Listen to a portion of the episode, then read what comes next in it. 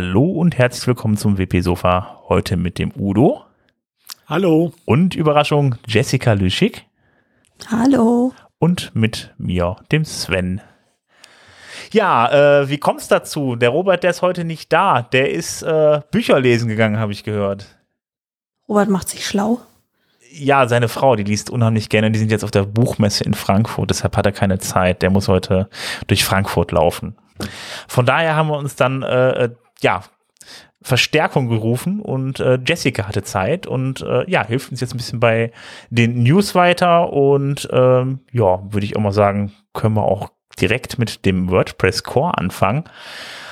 Ähm, ja, ich lege gleich mal los mit Gutenberg. Da gibt es nämlich ein paar Änderungen beziehungsweise da gibt es die Version 11.4, die wurde 11.7, die, äh, die wurde veröffentlicht und ähm, ja, sind wieder ein paar Kleinigkeiten drin. Unter anderem ist das äh, einfache Einfügen von Links in den Navigationsblock mit drin. Das heißt, da muss man sich jetzt nicht extra noch einen Block erstellen, sondern es geht direkt über das Pluszeichen.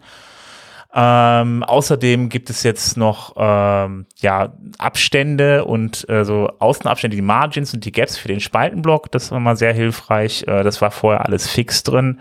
Und jetzt kann man das auch bei den Eigenschaften für den Block einstellen, dass das so ein bisschen mehr, dass, dass, die, dass die Abstände auch stimmen. Ähm, ja, und als nächstes äh, gibt es ein Go für WordPress 5.9, also beziehungsweise für die Funktionen, die da drin sein sollen. Und äh, ja, das kommt ja dann ähm, im Dezember raus. Das Update wird, äh, nee, Moment, im November. Ich muss mal ganz kurz gucken. Nee, Dezember. Dezember, doch, ja, gut, okay. Dezember, ja. Äh, 12., 13., 13., irgendwie die Ecke. Okay, Mitte klar. Dezember irgendwann, ja. Also genau, im November ist der Code Freeze. 9. November gibt auf jeden Fall noch was Zeit, da noch ein bisschen was zu, äh, zu ändern und Dinge reinzubringen. Ähm, unter anderem, äh, ja, gibt's äh, Verbesserungen für die, für die Block-Themes. Also das ist ja eine Riesensache, die ja bei der, bei der letzten Version von WordPress reingekommen ist, bei WordPress, 5, äh, WordPress 5.8. Ähm, seitdem gibt's ja die Block-Themes, das heißt also die Themes, wo ihr dann da, äh, ja, vom Prinzip her alle Templates im Admin auch selber noch bearbeiten könnt. Da gibt's halt eben auch riesige Fortschritte dabei bei, der, bei dem Editieren. Und äh, ja, da gibt's dann entsprechend äh, ähm, vor allen Dingen noch das neue Theme, was das, äh, das 2021 kommt damit rein. Das heißt, äh, Ah, 2021. Ich vertue mich immer wieder. 2021 war letztes Jahr. Genau, das war das 2022 ist jetzt dieses genau. Jahr. Das 2022 kommt da jetzt mit rein. Ich habe tatsächlich 2021 ja aufgeschrieben deshalb war sehr geschickt. Ähm, und äh, ja, das baut halt komplett auf den neuen Editor auf und da gibt's dann mittlerweile, ich habe es nochmal installiert, ähm, auch die, die, die Theme-Vorlagen jetzt mit drin. Da kann man ein bisschen mit rumexperimentieren und sich schon mal ansehen, äh, wie das ausschaut. Außerdem gibt es noch Änderungen bei den Global Style Interfaces. Es ist ja jetzt so, dass es die Theme-JSON-Datei gibt, wo die ganzen Änderungen drin stehen äh, beziehungsweise die ganzen äh, Einstellungen für das Theme drin stehen und ähm, diese Einstellungen können dann in Zukunft auch über den Editor wieder äh, geändert werden. Also man hat so äh, im, im, im äh, Site-Editor beziehungsweise im Website-Editor dann ähm, oben rechts noch ein kleines Icon, wo man draufklicken kann und dann hat man da die ganzen Einstellungen fürs Theme, wo man dann nochmal Abstände, Schriftgrößen und so weiter einstellen kann. Das ist jetzt vom Prinzip her dann in Version 1 im WordPress, äh, im nächsten WordPress mit drin. Genau, also das ist im Prinzip, die Themes bringen dann so eine Art Preset mit und mit den Global Styles kann man das dann quasi nochmal überschreiben. Ja. Ja, ich bin mal gespannt. Ich hatte das schon mal, ich hatte auch schon versucht, die Theme JSON einzusetzen, aber da sind dann irgendwelche Einstellungen kaputt gegangen, die ich dann über die anderen Einstellungen, über die, die, die Einstellungen, die ich über PHP vorgenommen habe, ähm, drin hatte, irgendwie hat das nicht so ganz hundertprozentig geklappt. Ich bin mal gespannt, wie es dann. Was hast du denn da gemacht? Ah, boah, das weiß ich jetzt auch gar nicht mehr genau. Muss ich noch mal gucken, aber auf jeden Fall, ähm, ja, sind da Einstellungen, die haben nicht mehr funktioniert, die ließen sich auch nicht mehr einstellen über die Theme JSON. Ähm, muss ich mal gucken, kann ich jetzt gar nicht sagen. Ist ein paar Wochen her, deshalb. Gut, kann vielleicht auch ja. ein Bug gewesen sein, den es jetzt nicht mehr gibt. Das genau. Ist, geht da also, so schnell, da kannst du eine kannst du gar nicht mehr nachhalten teilweise. Ja, ja, eben, genau. Das ist das halt, das ist ja momentan noch so stark, sag ich mal, in der Erstentwicklung drin. Deshalb gibt es natürlich am Anfang da auch erstmal so Fehler, äh, die dann vielleicht, die natürlich nicht beabsichtigt sind, die aber natürlich dann massiv momentan gefixt werden. Ähm, Ja, ansonsten gibt's wieder viele kleine Änderungen Sachen äh, Layout, Typografie und Abständen. Also das heißt also äh, Paddings, Margins und äh, ja Schriftgröße und sowas kann man halt eben in mehr Blöcken einstellen als vorher, so dass man halt eben das äh, Layout noch besser anpassen kann. Ähm, außerdem gibt es das Einfügen von Vorlagen aus dem Vorlagenverzeichnis. Das wurde dann noch weiter, wurde dann noch weiter verbessert. Und äh, ja, wie immer bei jeder äh, äh, Version von WordPress gibt es natürlich wieder Performance-Verbesserungen und äh, ja, da wurde ein bisschen rumgeschraubt, dann wieder Fixes und äh, ja, Bugfixes und kleine, kleinere Verbesserungen. Ähm, genau. Ach ja, ich habe ja jetzt, äh, ich habe ja gerade das 2022 erwähnt und äh, das, wenn ihr euch das mal an, äh, anschauen wollt, dann geht da einfach mal auf GitHub und dann äh, könnt ihr euch das runterladen. Da sind, wie gesagt, halt eben auch die Vorlagen jetzt mit drin. Dann äh, könnt ihr das da einfach runterladen, die ZIP-Datei. Dann ladet ihr die wieder über euer äh, WordPress-Backend drauf und aktiviert das Theme einfach. Dann könnt ihr mal gucken, wie das in Zukunft ausschaut. Und dann in Zweifel, wenn ihr auch Lust habt, da ein bisschen Rückmeldung zu geben und dann einfach auf GitHub gehen, dann Issue anlegen, falls da irgendwas nicht klappt. Und dann könnt ihr den Entwicklern da auch noch mm, ja, Feedback geben aber natürlich dran denken, das ist noch in Entwicklung. Das heißt, ich würde es nicht auf einer produktiven Seite nehmen, sondern wirklich nur auf einer Seite, die ich zum Ausprobieren und so benutze. Genau, also äh, das meinte ich jetzt auch wirklich nur halt darum, sich mal einen, äh, um sich mal einen Eindruck zu verschaffen, wie das halt eben äh, ausschaut und wie gesagt, falls ihr dann Lust habt, dann auch euch dann daran zu beteiligen und da Feedback zu geben oder vielleicht selbst mitzuentwickeln. Ähm, ansonsten, wenn ihr dann selber nochmal ein Theme entwickeln wollt, was, also ein Blog-Theme entwickeln wollt, wollte ich euch nochmal äh, euch noch mal ans Herz legen, ähm, die technische Einführung von Elmar Studio, die habe ich euch, die habe ich euch in den ähm, Blog, äh, in den Show Notes mit verlinkt. Ähm, leider noch Teil 1, ich bin mal gespannt, wann Teil 2 rauskommt, aber schon mal sehr interessant, weil sich wirklich bei den in Sachen Themes irgendwie alles ändert. Also wenn er da mal reinschaut, da gibt's dann keine PHP-Dateien mehr, da gibt's dann HTML-Dateien und so weiter. Also es ist schon sehr viel, was sich da ändern wird. Ähm, außerdem hat der Udo mir noch rübergeschoben, äh, die äh, The Ultimate Guide to WordPress Blog Templates in Gutenberg. Also da könnt ihr euch dann auch nochmal informieren, wenn ihr da mal programmieren wollt. Ja, und ähm, für die, die nicht so viel programmieren wollen, sondern einfach mal sehen wollen, was kann man alles inzwischen mit Gutenberg machen, ähm, da gibt es auf GitHub inzwischen ein Repo mit sehr vielen Beispielsachen, äh, äh, was mit Gutenberg äh, inzwischen äh, lösbar ist mit den Blöcken. Ähm, auch da haben wir euch äh, den Link ähm, in die Shownotes gesetzt. Ähm, vielleicht findet der eine oder andere da durchaus auch eine Anregung für äh, irgendwas, was er schon seit längerem sucht. Also guckt mal durch. Und da wir gerade bei Gutenberg sind, ähm, über Gutenberg Performance wird ja öfter schon mal debattiert. Ähm, und äh, was ich äh, ganz interessant fand, ähm, ist ähm, ein Posting äh, des Core-Teams, ähm, die regelmäßig die Performance äh, von Gutenberg messen. Also die nehmen dafür einen äh, Post, ähm, der etwas aufgeblasen ist. Da sind, glaube ich, 36.000 Wörter in 1000 Block, äh, Blöcken drin. Also ein Artikel, den man so nie veröffentlichen würde in dieser, äh, in diesem Umfang. Aber mit dem man natürlich sehr gut äh, messen kann, ähm, wie sieht die Performance aus, wie entwickelt sich die. Und äh, wenn man dann vergleicht, äh, WordPress 5.8 äh, brauchte da Time to Render, the first block, äh, also bis das wirklich der erste Teil gerendert und auch äh, ist und äh, vom Browser angezeigt wird, äh, hatten sie durchschnittlich vier Sekunden äh, gebraucht. Wohlgemerkt, 1000 Blöcke mit 36.000 Wörtern. Das muss mhm. ja auch zuerst mal vom Browser dargestellt werden. Ähm, bei Gutenberg 11.6 waren es dann nur noch dreieinhalb Sekunden. Mit 11.7 geht es jetzt wieder leicht hoch, 3,7, 3,7 Sekunden. Aber das zeigt eigentlich auch, dass man da sehr guten Blick drauf hat. Und äh, für so ein langes Teil ähm, ist das, glaube ich, eine sehr gute Zeit. Ja, ich glaube, man muss ja erstmal in vier Sekunden die ganzen Blöcke durchscrollen. Also äh, ja. Gut, der Browser muss das ja auch erstmal alles rendern. Das ist ja auch noch äh, ja, ja, klar. Zeit. Ja. Das ist ja nicht gerade wenig, 36.000 Wörter, die wenigsten Seiten, hm. die du gehst, die haben ja so viel Eben. Content. Und wenn, dann brauchen sie halt auch tatsächlich so lange. Es ist halt nicht die Zeit, die gebraucht wird, um das runterzuladen, sondern ähm, es ist auch die Zeit, die der Browser braucht, äh, um daraus eine vernünftige Darstellung zu machen. Und ähm, deshalb finde ich schon interessant, dass darauf geachtet wird, auch inzwischen sinnvollerweise, äh, und dass es dann selbst bei einem so massiven äh, Post, äh, wie gesagt, der so in der freien Wildbahn wohl kaum auftritt, ähm, dass es selbst da noch in akzeptablen Zeiten äh, funktioniert inzwischen. Ja, wo wir schon mal bei Performance sind, ähm, die Entwickler von Yoast und von Google, die praktisch gesponsert werden von den beiden Firmen und die auch an dem WordPress-Projekt mitarbeiten, ähm, haben sich mal hingesetzt und äh, sich überlegt, äh, ob man nicht vielleicht ein Performance-Team aufmachen sollte, also als eigenständiges Team unter äh, make.wordpress.org.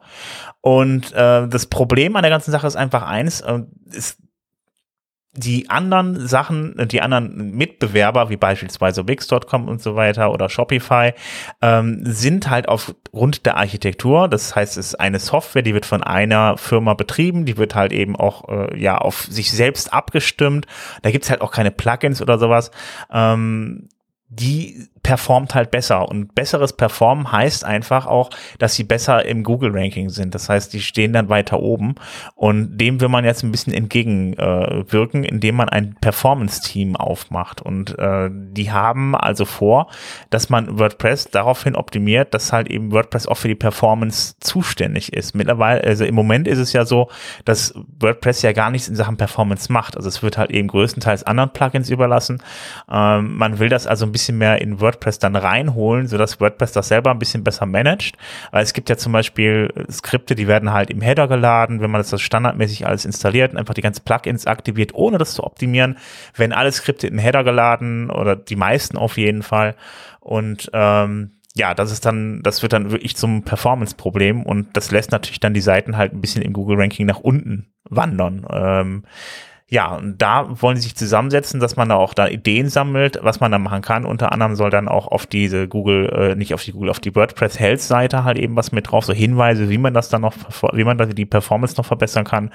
Und äh, ja, wie gesagt, halt gucken, dass man die Skripte halt in WordPress selber besser lädt. Ja, oder halt auch die ähm, die so Best Practices etabliert. Also es ist ja auch ganz oft so, dass äh, gar nicht mal die die Website-Administratoren äh, oder Besitzer da schuld drin sind, sage ich mal in Anführungszeichen, an der schlechten Performance, sondern halt einfach ganz oft, dass durch verschiedene verschiedenste Plugin-Konstellationen einfach zusammenkommt oder das Theme halt irgendwie massiv Zeugs reinlädt, was da das ganze Rendern halt blockiert. Und es ist halt enorm schwierig, ähm, jetzt sag ich mal als Laie oder nicht so ähm, wenn man nicht so sehr in dem ganzen Konstrukt WordPress drin ist, da zu verstehen, wo halt diese Performance-Probleme herkommen.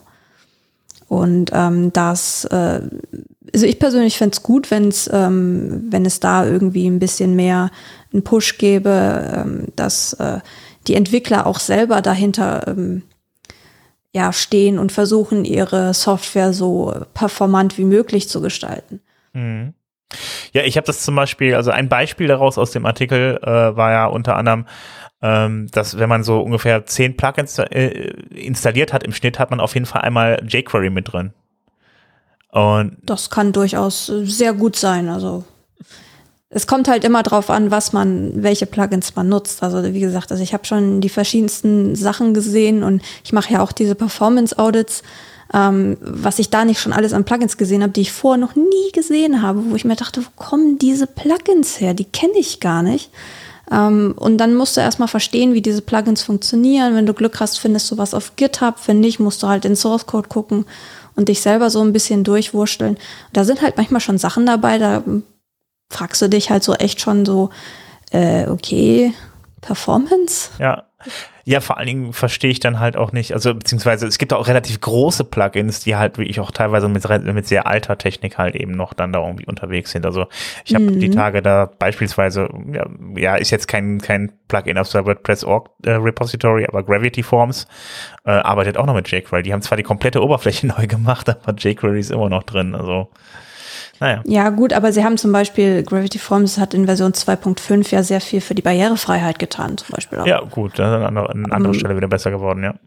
Genau, also das ist immer so, ne, wo, wie setzt man auch jQuery ein? Also jQuery ist nicht per se schlecht, ähm, nur ist es halt manchmal einfach ein Overkill, wenn du für wirklich einfache Sachen, die du in nativen JavaScript schreiben kannst, dann halt so eine ganze Library reinlädst Und klar, es ist aber auch eine Arbeit, sag ich mal, wenn du was Etabliertes hast, wie zum Beispiel Gravity Forms jetzt, ähm, das einmal neu zu schreiben, das ist halt schon echt ein Aufwand. Also ich habe das vor vielen, vielen Jahren, das war allerdings äh, noch mal was anderes. Ich habe damals von, äh, wie hieß es, MooTools, auch so ein ganz uralt JavaScript-Framework, ähm, habe ich dann auf jQuery umgeschrieben, einfach damit es zukunftsfähiger wurde. Mhm. Damals, also wie gesagt, das ist, lass das zehn Jahre her sein. Also es ist lange, lange her.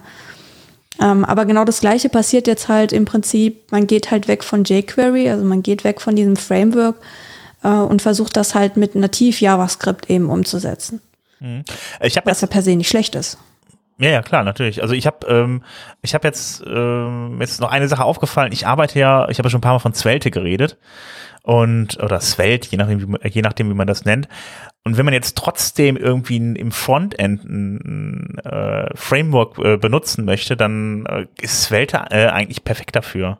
Weil Svelte ist, das, da, das, da wird nicht ein komplettes Framework geladen, sondern Svelte ist ja so gebaut, dass man sich die Sachen halt eben wie mit den, mit diesen, äh, ja, View-artigen Framework zusammenbaut. Und das, was dann am Ende rauskommt, ist halt ein JavaScript-File. Da ist aber jetzt nicht die komplette Svelte-Library drin. Sowas gibt's da nämlich einfach gar nicht. Das ist einfach in natives JavaScript übersetzt, äh, Und äh, äh, das halt relativ performant und ja, also ich glaube, ich baue da jetzt öfter mal so Plugins mit und so weiter, weil wie gesagt, im Frontend ist das eh egal, da kommt kein React, da sind die Blöcke ja auch so nicht drin, so äh, in der Form. Von daher kann man da auch gerne um was anderes nehmen. In dem Fall, äh, ja, ist Welt gar nicht mal schlechter an der, äh, an der Stelle. Ja, weil du gerade sagtest, so, dass da kommt nur das rein, was da drauf ist. Ähm, das ist, glaube ich, auch insgesamt ein großes Performance-Problem in WordPress, dass halt Plugins ihren Scheiß, äh, der vielleicht auf einer einzigen Unterseite gebraucht wird, aber auf jeder anderen Seite auch noch mit einbinden. Und das ist halt etwas, was sehr, sehr häufig vorkommt, wo du dann halt erstmal gegen anarbeiten musst, wenn du jetzt als Entwickler dann daran kommst und äh, die Kunden aber dieses Plugin nutzen müssen oder möchten oder auch gar nicht anders können, weil, keine Ahnung, gibt keine Alternative oder gibt nur schlechte Alternativen, die nicht das bieten, was sie brauchen. Und ähm, da musst du halt hergehen und gucken, okay, kann ich das wirklich dann auch nur da laden, wo ich es auf der Seite brauche? Weil ein Kontaktformular zum Beispiel, Klassiker, wenn wir jetzt nochmal zu Gravity Forms zurückgehen oder jedes andere Kontaktformular-Plugin. Warum muss, müssen die Sachen denn unbedingt auf der Startseite geladen werden, wenn dort gar kein Kontaktformular ist? Ja, das Problem, das Problem haben die meisten Plugins, oder die einfach, ich meine, vom Prinzip her ist es ja auch immer das eine Codebeispiel, was man hat, wo, man, wo dann steht, wie lade ich mein JavaScript? Und am Ende steht da halt eben ja hier WPNQ Scripts in äh, äh, äh ich weiß nicht, Rück jetzt nicht auswendig gerade. Äh, äh, auf jeden Fall wird dann, äh, äh, äh nee Quatsch, also der Hook heißt ja WP-EnqueueScript, dass man das halt eben dann da reinlädt und da nutzt man die Funktion, um dann das JavaScript zu laden. Und das ist vom Prinzip her, steht ja nie irgendwie drin, wie mache ich das jetzt genau für mich auf der Seite. Also die, die Codebeispiele, da, da fehlt die halt eben auch Text, ja. Also genau. Von daher äh, machen die es dann alle so und dann wird auf einmal für alle alles überall geladen. Das, äh, da packen die meisten dann vielleicht noch ein, äh, per, noch, noch ein äh, Plugin drauf, äh, ein Caching-Plugin oder sowas. Und dann werden die, Skript, die Skripte noch maximal zusammengefasst, aber so eine eigentliche Optimierung findet da ja auch nicht unbedingt statt. Genau, und das ist halt etwas, denke ich mal, was also ein Performance-Team, um auf den, äh, um unseren Ursprungspunkt zurückzukommen, mhm. was so ein Performance-Team vielleicht auch nach vorne bringen könnte. Also dass du halt nicht nur ähm, ein paar Leute hast, die dann sagen, hallo, das muss schneller werden, sondern halt auch wirklich die Best Practices etablieren, die halt auch noch irgendwie mal aufzeigen, okay, man kann das so und so und so machen. Ähm, weil das, glaube ich, diese, dieses Lernen von diesen wirklichen Details in WordPress einfach unglaublich schwierig ist, weil alles so verteilt ist und du findest die Sachen halt nur auf speziellen Seiten oder wenn du explizit danach suchst. Aber es gibt ja nichts, was dir jetzt im Handbook irgendwo sagt, hallo. Mhm. Oder in den Developer äh, Documentation, was dir genau sagt, so kannst du das vielleicht auch machen. Also wenn du Glück hast, ist es mal mit drin, mhm. ähm, was sehr hilfreich ist, aber halt auch eben nicht immer. Ja. Na gut, schauen wir mal. Also auf jeden Fall äh, mit Yoast und Google hat sich ja nicht auch nicht einfach irgendwer gemeldet, sondern die werden wahrscheinlich dann da auch, äh, ja, ich gehe mal davon aus, dass da auch, dass dann da auch vorwärts gehen wird. Gut, Udo, du hast noch was mitgebracht. Ja, von der Performance äh, der Webseite im Frontend zu Timeouts im Backend. Ähm, es gibt bei einigen Seiten immer wieder zu beobachten, Probleme beim, äh, zum Beispiel beim automatischen Update, aber auch bei äh, händischen Updates, äh, dass größere Themes äh, oder größere Plugins ähm, in Timeouts laufen und dann plötzlich nicht komplett äh, mehr vorhanden sind. Das heißt, äh, da fehlt dann irgendein Unterverzeichnis oder irgendwelche Dateien und das gibt dann natürlich die entsprechende Fehlermeldung bis hin äh, einfach ähm, zu dem kompletten Arbeits, äh, der kompletten Arbeitsverweigerung der Seite. Ähm, passiert immer mal wieder wohl. Ähm, gibt es auch man hat eigentlich gedacht, man hätte es schon repariert vor paar Wochen. Ähm, es gibt immer noch wieder Probleme. Also es ist jetzt adressiert wohl für 5.9. Wobei, wenn ich mir das Ticket auf äh, äh, Make WordPress Core ansehe, ähm, also dann ist man damit wohl immer noch nicht so ganz äh, zufrieden. Also es scheint immer noch nicht so hundertprozentig gefixt zu sein, aber da arbeitet man noch dran. Das heißt aber auch andersrum, äh, dringender Hinweis an alle, die ähm, halt Updates fahren, kontrolliert bitte eure Webseiten, ob danach alles wieder ordnungsgemäß funktioniert. Es scheint im Moment bei einigen größeren äh, Plugins äh, durchaus schon mal in äh, Timeout-Probleme zu laufen. Ähm, ja, dazu äh, habe ich auch noch äh, eine ganz, interessante, äh, ganz interessante Sache mitgebracht. Ähm, ich gehe mal rüber zu den Plugins und ähm, da ist mir äh, die Tage was über die, äh, über die Füße gelaufen. das äh, WP Rollback Plugin. Also da gibt's auch mehrere von, aber von dieser, von dieser Art von Plugins. Ähm, wenn man denn dann halt eben jetzt auch keinen Zugriff über FTP halt eben auf die Seite hat oder so, dass man, beziehungsweise das ist vielleicht dann zu kompliziert, das einzurichten oder so. Wenn man ein Plugin dann wieder in einer älteren Version ähm, haben möchte, weil das Update nicht geklappt hat oder es gibt einen Bug in dem neuen Plugin, dann äh, kann ich nur empfehlen, so ein Plugin mal zu installieren, so installieren, äh, falls die Seite noch funktioniert, muss man dazu sagen. Ähm, und da kann man dann halt eben die alten Versionen mit äh, wiederherstellen. Mir war das ja. gar nicht bewusst, weil ich das vorher immer irgendwie alles über FTP gemacht habe. Hm. Es ist einfach bequemer als FTP, weil du brauchst nur auf den Knopf zu drücken. Ich habe dieses Rollback ähm, auch äh, das WP Rollback lange benutzt. Ähm, zusammen auch mit automatischen Updates. Wenn irgendwas nicht funktionierte, einmal auf den Knopf drücken und man hatte wieder die alte Version. Ähm, man muss nur natürlich, es muss einem auch klar sein, es gibt gewisse Limitationen, wo es nicht mehr funktioniert. Klar, wenn die Seite komplett äh, den Geist aufgibt, dann kommt man nur noch äh, auf anderen Wege weiter. Aber es funktioniert auch zum Beispiel nicht in den Sach äh, Seiten, ähm, wo ein Plugin plötzlich irgendeinen Fehler hat, äh, Bug hat, äh, der dazu führt, dass es aus dem Repo verschwindet. Weil ähm, das Rollback äh, ist darauf angewiesen, äh, dass im äh, Plugin-Verzeichnis, äh, über das Plugin-Verzeichnis die alten Versionen noch äh, greifbar sind. Wenn das Plugin aber da komplett gesperrt wird, auch nur temporär, kommt man da nicht mehr drauf. Das heißt, dann nützt einem auch das Rollback nichts mehr. Ähm, andersrum, da kann man es auch auf anderen Wege zuerst mal so nicht wiederherstellen. Aber deshalb also, es hilft nicht in jedem Fall, ähm, aber für viele Sachen ist es einfach bequem. Ja, man hat ja häufig auch einfach mal Plugins, wo einfach mal ein kleiner Fehler auf einmal drin ist, wo man merkt, oh, das ja. funktioniert nicht mehr, oh, dies oder jenes ist vielleicht kaputt gegangen oder so. Also äh, das, das hat man halt dann ja häufiger mal. Dafür ist es auch, dafür ist das sind halt super. Das sind ja gerade mal ein, zwei Klicks und dann hat man die alte Version wieder drauf und fertig. Genau. Gut, Jessica, du hast uns ja. was mitgebracht. Ich habe euch was mitgebracht, so ist es. Genau. Ähm, und zwar, wir haben jetzt den 22. Oktober. Halloween naht. Aber was kommt nach Halloween? Weihnachten. Alle Heiligen erstmal, aber. Achso, Entschuldige, ja. ich bin nicht so. Danach kommt Weihnachten. ich wollte dich jetzt extra ins Messer laufen Mensch. lassen. Tja. Nein, ähm, Weihnachten naht, beziehungsweise ähm, ja, der 1. Dezember ist schneller da, als man gucken kann. Ähm, ist immer jedes Jahr auch immer das Gleiche. Und ähm, was macht man im Dezember so Schönes? Sagt es mir. Ähm, Adventskerzen, Ad Adventskranzkerzen anzünden. Ja, das macht man auch. Kekse backen. Udo, du darfst auch mal raten. Auf, aufs Christkind warten. Ja, das macht man auch, das stimmt. Nein, also, vielleicht macht wir können das Spiel noch länger machen. Wir werden das Wort Adventskalender jetzt nicht in den Mund nehmen. Ach Mensch. ich wollte gerade ansetzen. Nein, äh, genau. Also ich habe ähm, euch etwas mitgebracht. Und zwar äh, macht äh, äh die Result GmbH aus Köln, wo ich auch äh, im Moment arbeite, ein sehr schönes Plugin namens Advent Count. Man könnte jetzt vielleicht drauf kommen, was das ist, aber für alle, die jetzt äh, mit Advent Count nichts anfangen können, nicht schlimm, ist ein WordPress Adventskalender Plugin. Das heißt, dass man äh, in WordPress selber ähm, die Möglichkeit hat, äh, ein, ein, ja, eine Art digitalen Adventskalender zu erstellen, ähm, ohne große Programmierkenntnisse.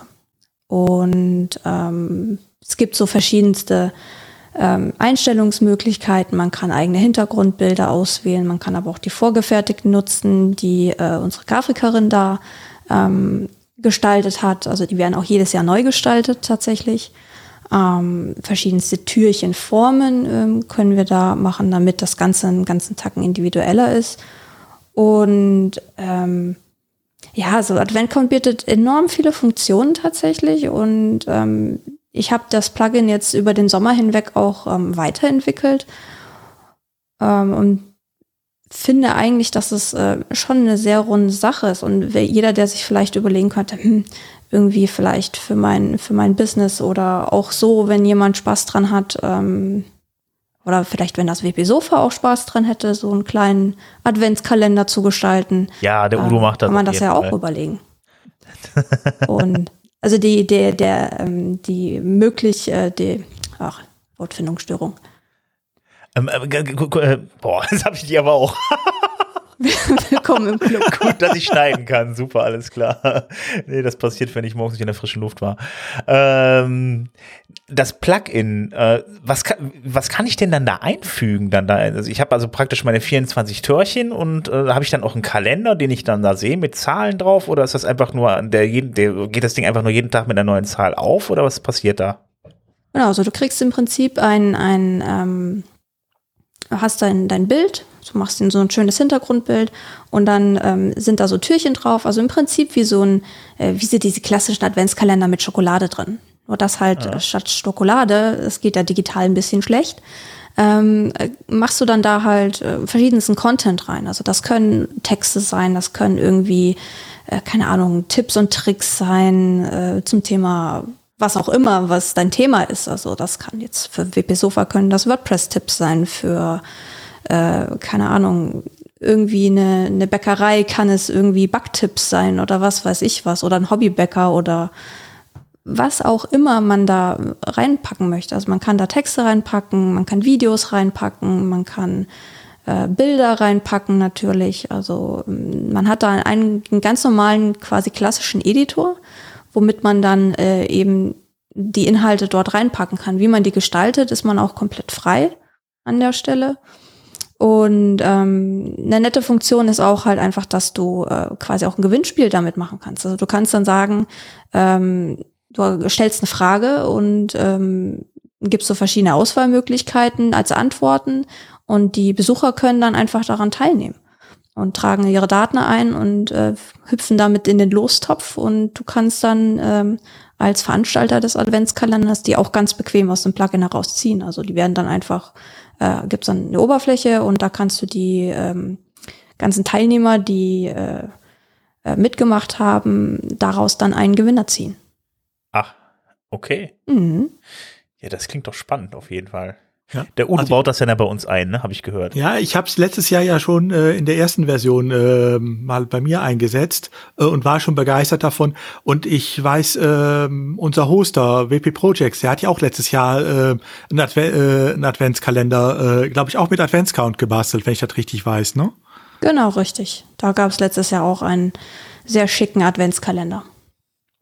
Genau. Also und wir haben natürlich auch äh, viele andere äh, Kunden gehabt, teilweise auch äh, namhafte deutsche Unternehmen, die äh, das Plugin eben eingesetzt haben. Und ähm, oh, es war schon sehr cool zu sehen, wie, wie kreativ die Leute dann auch damit umgehen und ähm, teilweise eben eigene Hintergrundbilder machen und dann die Türchen zum Beispiel entsprechend des Hintergrundbildes anordnen. Also man kann die Türchen so ganz klassisch in der richtigen Reihenfolge machen, also dass du so vier Reihen hast und dann hast du da immer die, ähm, äh, die sechs Türchen nebeneinander. Man kann die aber auch komplett frei irgendwo hinlegen. Also das bietet das Plugin auch an, dass man das Türchen zwei eben oben links hinsetzen kann. Türchen drei geht dann äh, unten in der Mitte hin oder so, je nachdem, wie es das Motiv halt vorgibt zum Beispiel.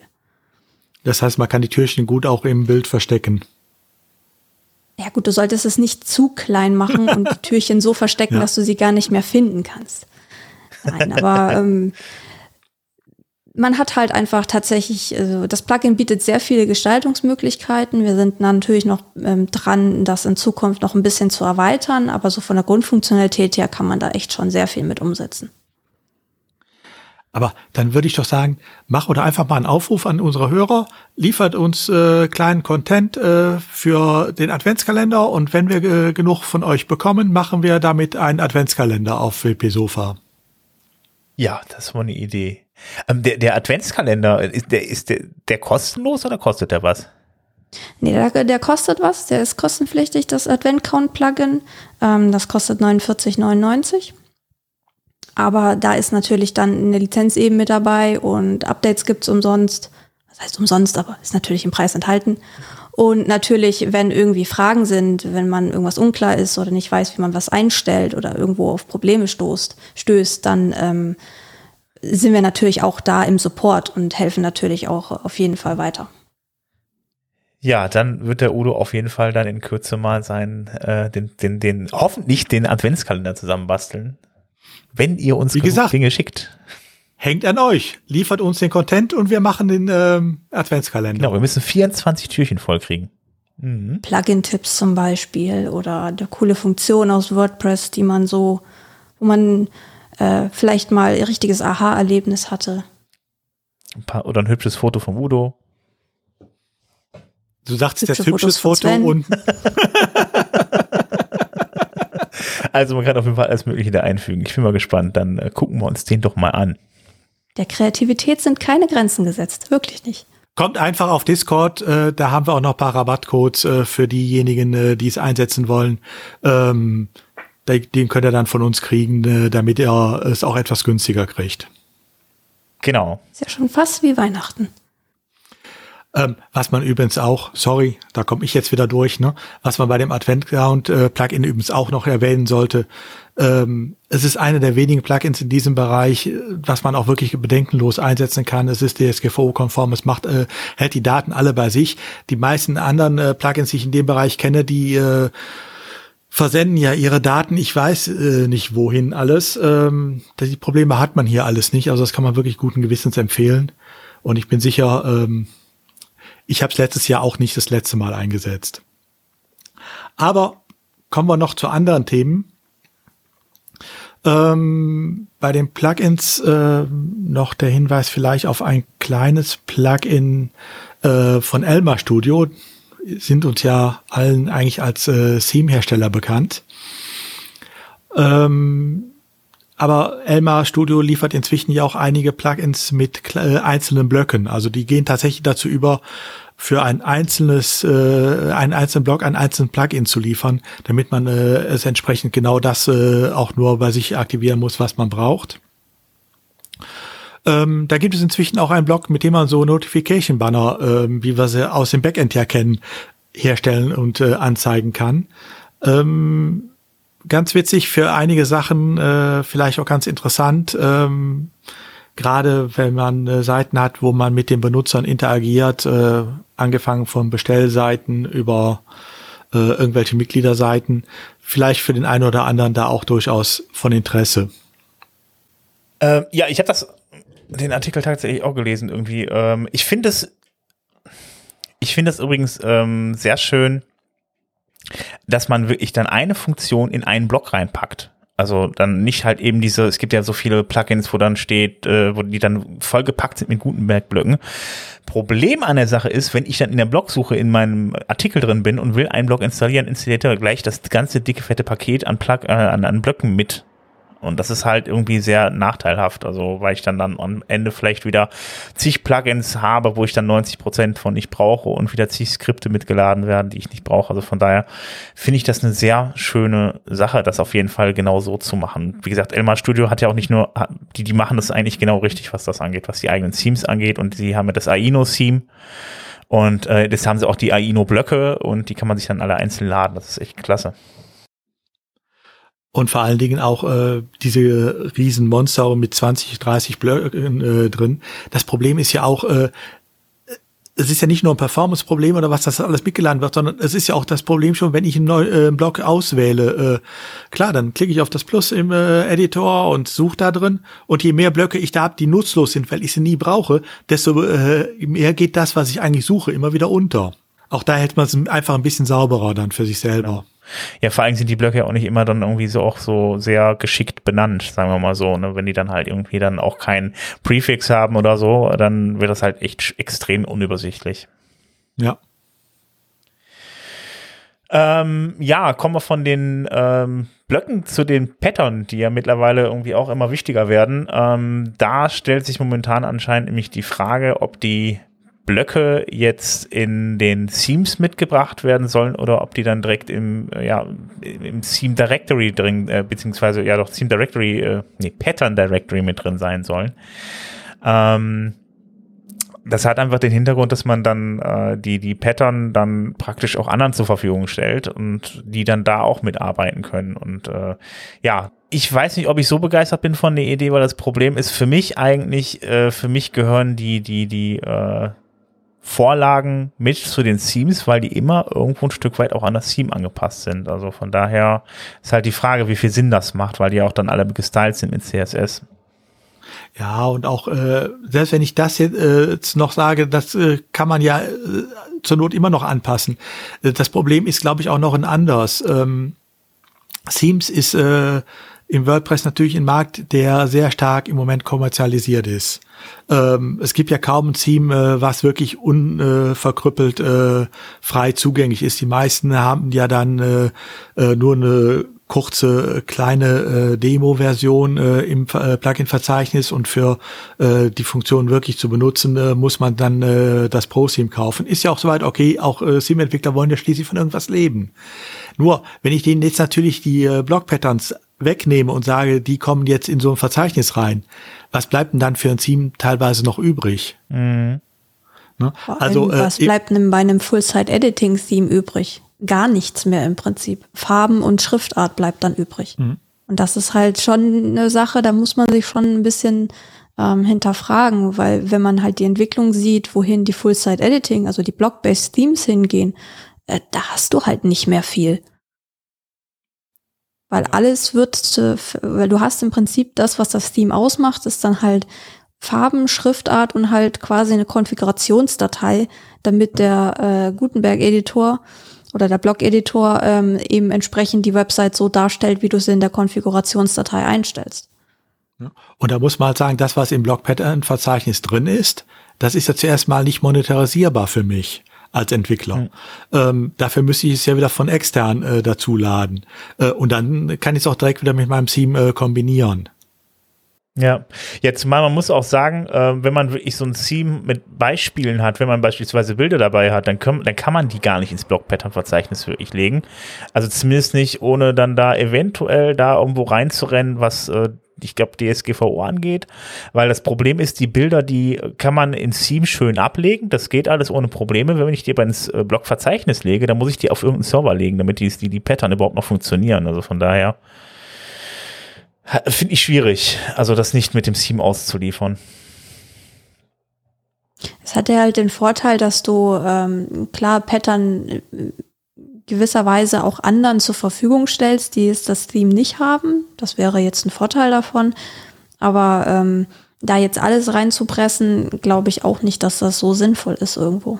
Ich denke mal im Endeffekt, äh, man muss halt wirklich immer im Einzelfall auch gucken, was macht Sinn, was will ich auch wirklich für mich haben, äh, damit mein Team auch attraktiv ist und äh, was kann ich allgemein zur Verfügung stellen, was ist da unproblematisch da und äh, da muss man entsprechend dann sehen. Also ich gehe eh Ich meine, um die Bilder geben es ja wahrscheinlich noch ein Workaround, da kann man ja äh, einen äh, Hintergrundfilm äh, machen, äh, solange kein Bild hinterlegt ist. Da, da gäbe es ja Möglichkeiten.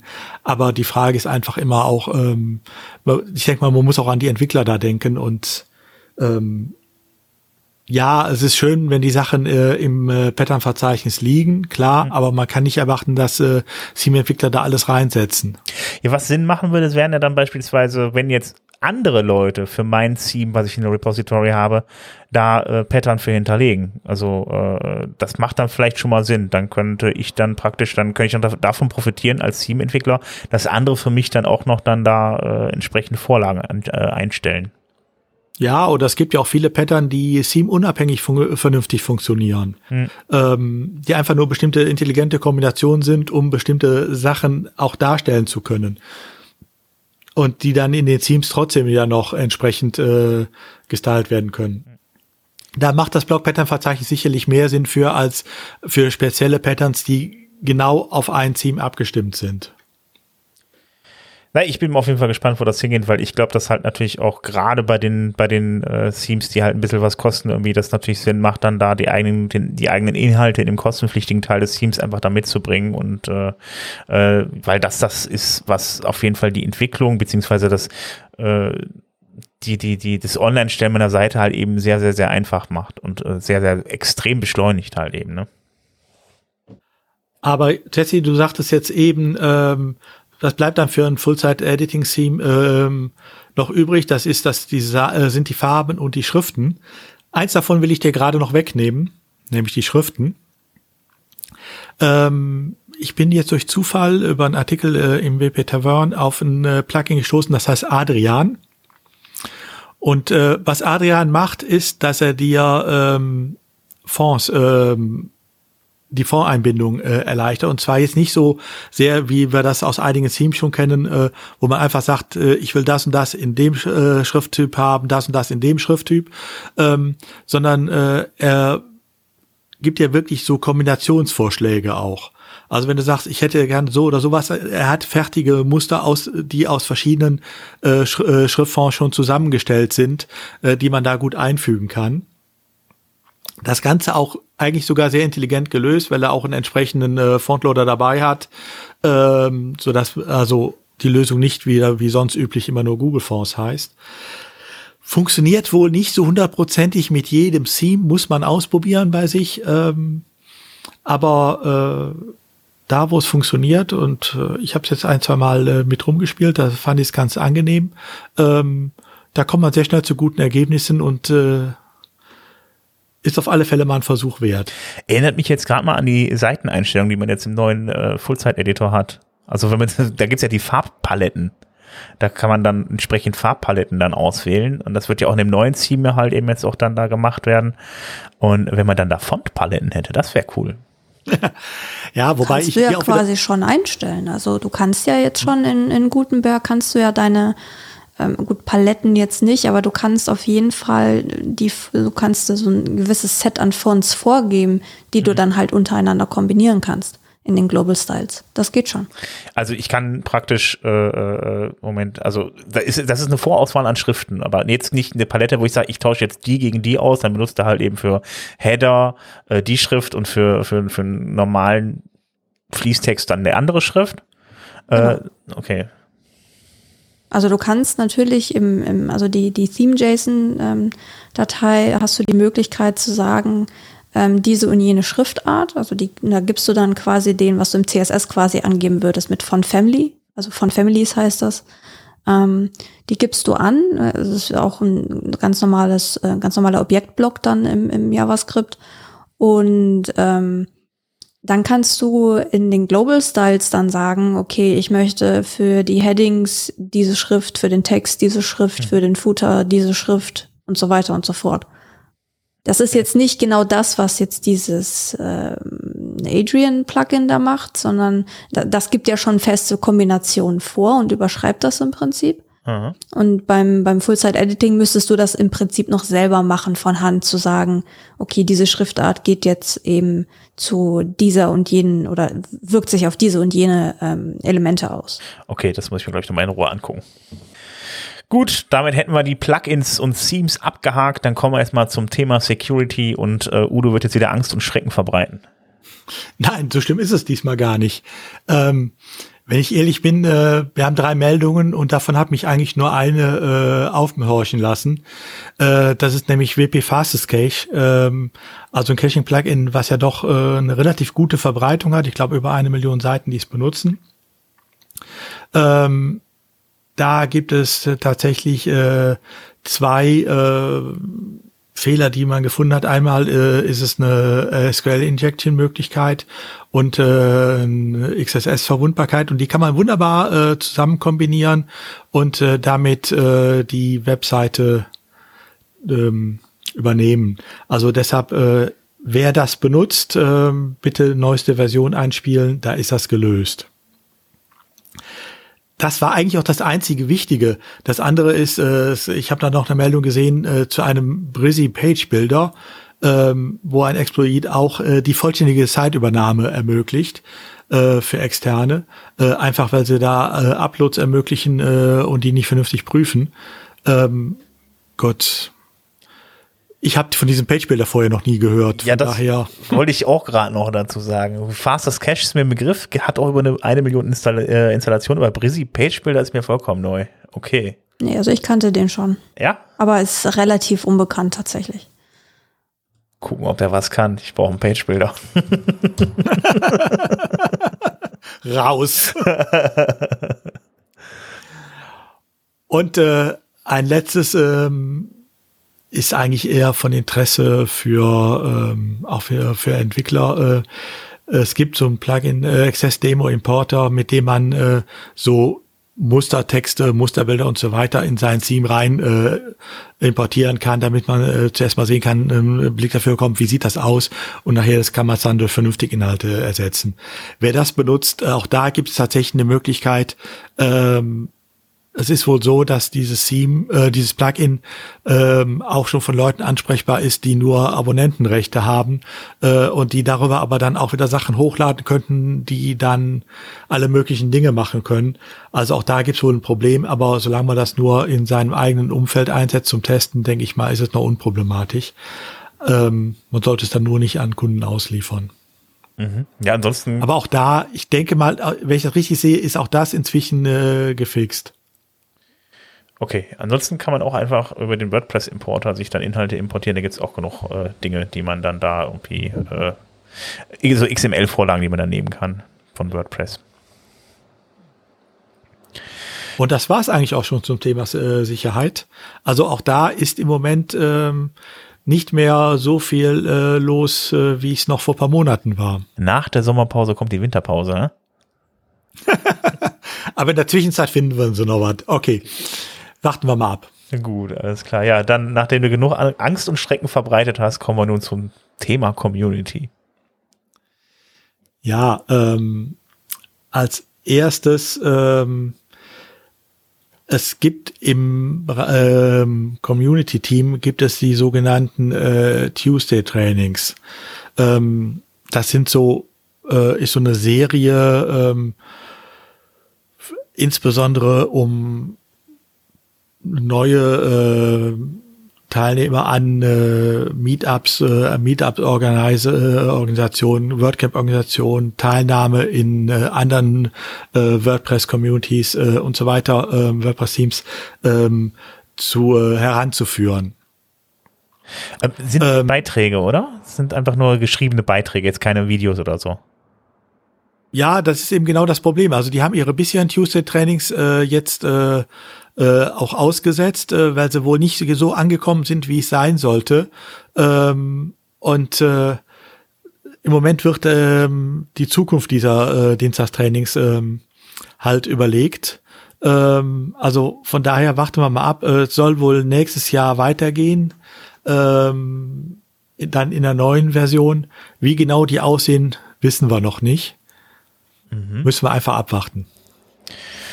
Ja, gut. Also ich bin mal, ich bin mal gespannt, was da kommt. Weil ich meine, vom Prinzip her sind es ja auch nicht, wenn es jetzt weiterhin Blogartikel sind, weil ich habe halt gesehen, sind halt wirklich, also äh, tatsächlich eine Blogartikel gewesen, irgendwie, äh, ja, ähm, ich glaube, ein bisschen, wenn man ein bisschen mehr Reichweite haben will, da muss man ein bisschen mehr tun als äh, Blogartikel ja. schreiben.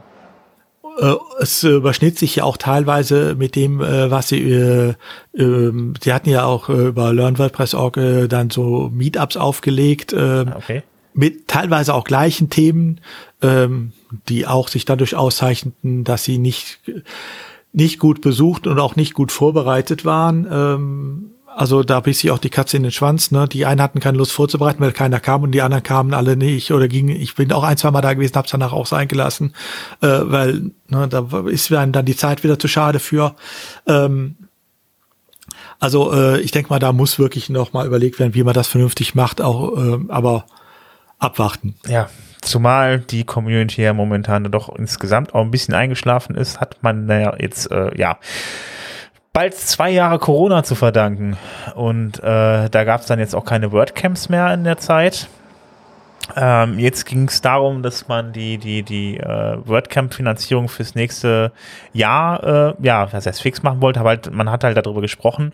Und ähm, es gibt für das kommende Jahr noch keine Finanzierung für die WordCamps, so wie es das vorher auch gab. Das heißt also, äh, dass man dann da ähm, ja, ein Budget zur, zur Verfügung äh, gestellt bekommt, womit man dann WordCamp aufziehen kann. Ähm, das wird dann nächstes Jahr erstmal nicht kommen. Äh, ich gehe mal davon aus, dass das sich 2022 äh, irgendwann mal dann normalisiert wieder. Äh, 2023 also, so rum.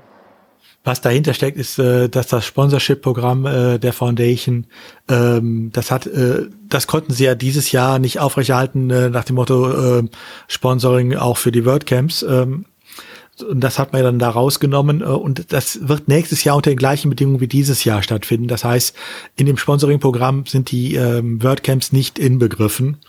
Ähm, und das heißt natürlich auch, da steht dann kein Geld zur Verfügung. Jeder kann natürlich ein WordCamp machen, aber es muss dann auch wirklich plus minus null ausgehen, mindestens. Ähm, und sobald man da ein Risiko hat, hat man ein Problem. Ja, eben. Ja, das wird für nächstes Jahr für Soltau dann wahrscheinlich dann äh, ja auch erstmal äh, Nein bedeuten. Also es wird dann da wohl auch nicht stattfinden, weil das ist halt eben dann nochmal doppelt so teuer wie ein normales WordCamp. Von daher sehe ich da, was das angeht, leider schwarz. Da muss man wohl, glaube ich, dann auch eher in 20 in Richtung 2023 äh, gucken. Ja, ich meine, das ist halt das Problem. WordCamp Retreat, das haben wir ja beim ersten Mal gesehen, ist eigentlich kaum ähm, kostenneutral äh, zu stemmen. Ja. Ähm, wenn man nicht komplett da so viele Sponsoren reinnehmen würde, dass man davon erschlagen wird. Ja. Und ähm, das heißt, dass äh, unter den Bedingungen äh, des ähm, äh, Sponsorship-Programms äh, für 22, was äh, die Foundation jetzt aufgelegt hat, äh, wird dafür kein Geld da sein. Genau. Also das ist die einzige Möglichkeit, die man hätte, das wäre halt eben auch sehr schwierig. Äh, da müsste man für ein Ticket um die 500 Euro nehmen. Also das ist schon, also so könnte man das finanzieren, dann braucht man aber auch wieder genug Leute und dann wird es halt auch schwierig, weil natürlich dann äh, das auch viel zu teuer wird für manche Leute. Das, das ist dann halt eben dann auch nicht mehr so inklusiv, wie man sich das eigentlich vorstellt. Das ist, äh, ist ja genau das dann, was wir eigentlich nicht wollten, sondern wir wollten ja für alle offen sein. Ähm, und das setzt ja auch andere Preise dann voraus. Genau. Ja, hoffen wir mal was das Beste. Ja. Was natürlich gehen würde, wären WordCamps, ähm, die ähm, halt wirklich in der Lage sind, äh, ihre Kosten auch zu erwirtschaften. Ne? Ähm, wäre also auch vielleicht mal eine Überlegung wert. Jessica, du hattest das ja letztes Jahr schon äh, auch bei äh, mit ein, zwei Blogposts angestoßen, die Überlegung, ähm, WordCamps mal, wie wir sie in Deutschland kennen, ein bisschen auch abzuspecken und zu überlegen, müssen wir wirklich das alles so rundherum haben oder reicht nicht wirklich auch ein etwas einfacheres Programm? Ähm, so dass sie sich auch relativ gut selber tragen lassen, äh, die wäre natürlich nächstes Jahr machbar.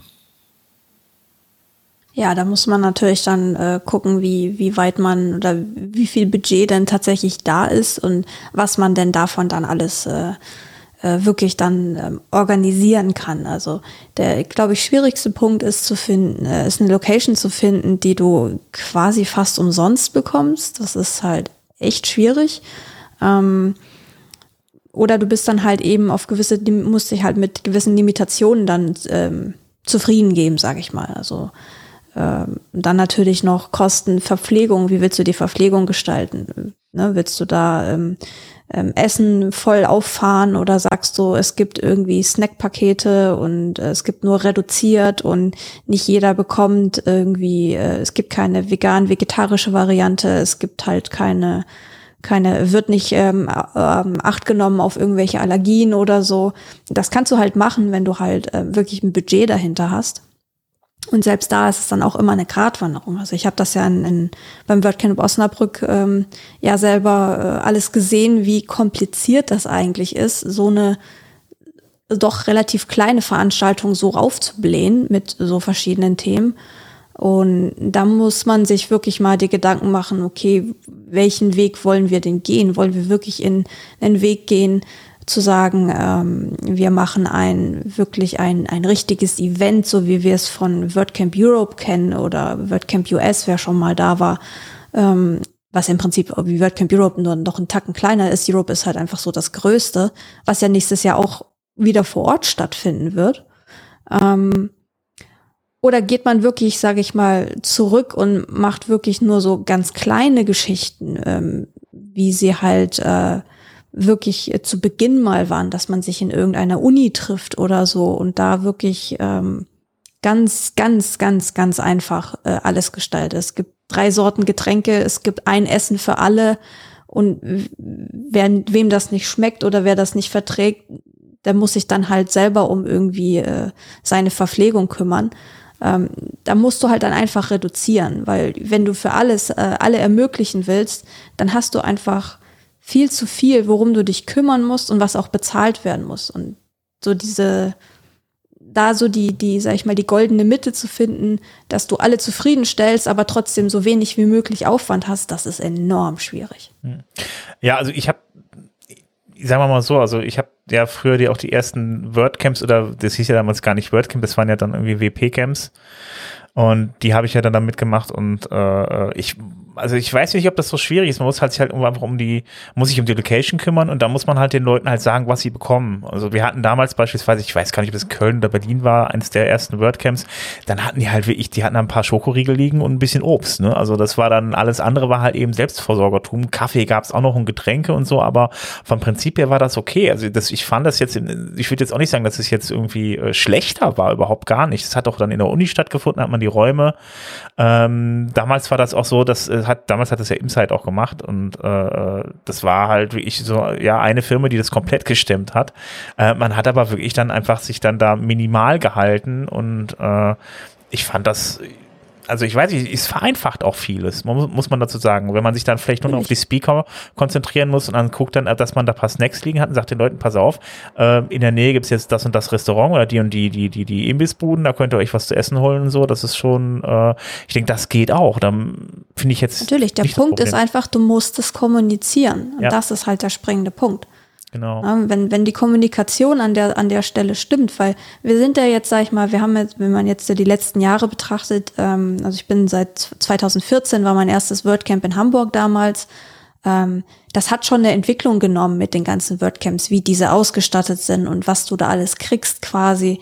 Und ähm, natürlich kannst du auch wieder zurück, äh, back to the roots gehen und sagen, okay, ähm, es gibt jetzt äh, es gibt jetzt irgendwie mal Kaffee, es gibt äh, Cola oder Wasser, so jetzt drei Standardgetränke, wenn man es jetzt mal ganz einfach nimmt.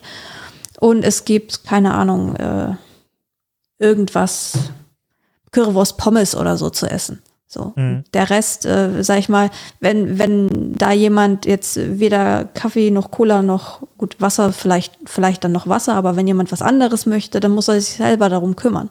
Wenn du das vorab kommunizierst, denke ich mal, ist das vielleicht auch ganz klar.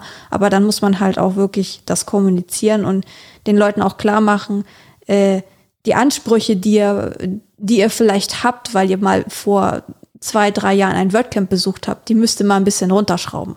Aber dafür ähm, können wir es halt auch relativ kostengünstig und vor allen Dingen auch kostendeckend umsetzen. Ich glaube auch gar nicht, dass das so groß, dass die Ansprüche da so groß sind. Ich glaube einfach, dass, dass wir haben das einfach gemacht, weil das möglich war, war auch mit der Foundation möglich. Wir hatten auch mal ein Budget und dann ähm, haben wir das einfach getan, das Essen bestellt und so weiter. Also äh es war halt möglich. Ich glaube, das Wichtigste ist einfach, dass, dass die Leute sich da treffen, dass die, die Veranstaltung abgehalten wird. Ja, aber wie sieht das überhaupt aus äh, für nächstes Jahr? Gibt es eigentlich schon irgendwelche Überlegungen? Weiß das einer von euch? Also bei mir gibt's jetzt, also es war ja nur, nur, nur die Idee halt eben dann, äh, dass wir halt eben im Soltau das Retreat eventuell machen, aber wenn die Finanzierung halt eben so nicht gegeben ist, ist das dafür, ist das Ding auf jeden Fall für nächstes Jahr gestorben. Äh, ansonsten, ja, wird natürlich dann ja mal überlegt, irgendwie überhaupt erstmal wieder ein Meetup auf die Beine zu stellen. Ähm, das ist das, was ich jetzt bei uns jetzt hier mitbekommen habe. Wir machen ja immer unser kleines Meetup hier. Und äh, äh, ja, ähm, also muss dazu sagen, halt eben Thomas und so weiter, äh, Matthias und Jessica und ich und äh, Udo und so, wir, wir, saßen halt gestern halt eben dann auch da und äh, haben natürlich auch mal darüber gesprochen, ob wir dann hier mal wieder was machen.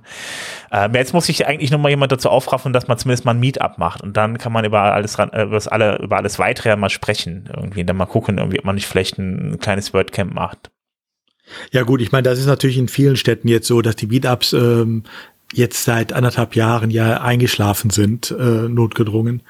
Äh, einige haben sich ja ins Online gerettet, aber viele äh, sind ja eigentlich im Moment ganz still. Die muss man natürlich zuerst äh, reaktivieren, aber es gibt ja inzwischen noch die ersten wie Jena zum Beispiel, die ja sogar wieder ähm, sich im Real Life treffen und vielleicht hätte ja einer von denen oder von denen, die jetzt online sind, äh, schon Überlegungen gehabt, ob sie was machen wollen. Aber ich habe auch noch nichts gehört sonst. Ich meine, das WordCamp Retreat ist klar, das können wir nicht ohne Rückendeckung der äh, Foundation machen.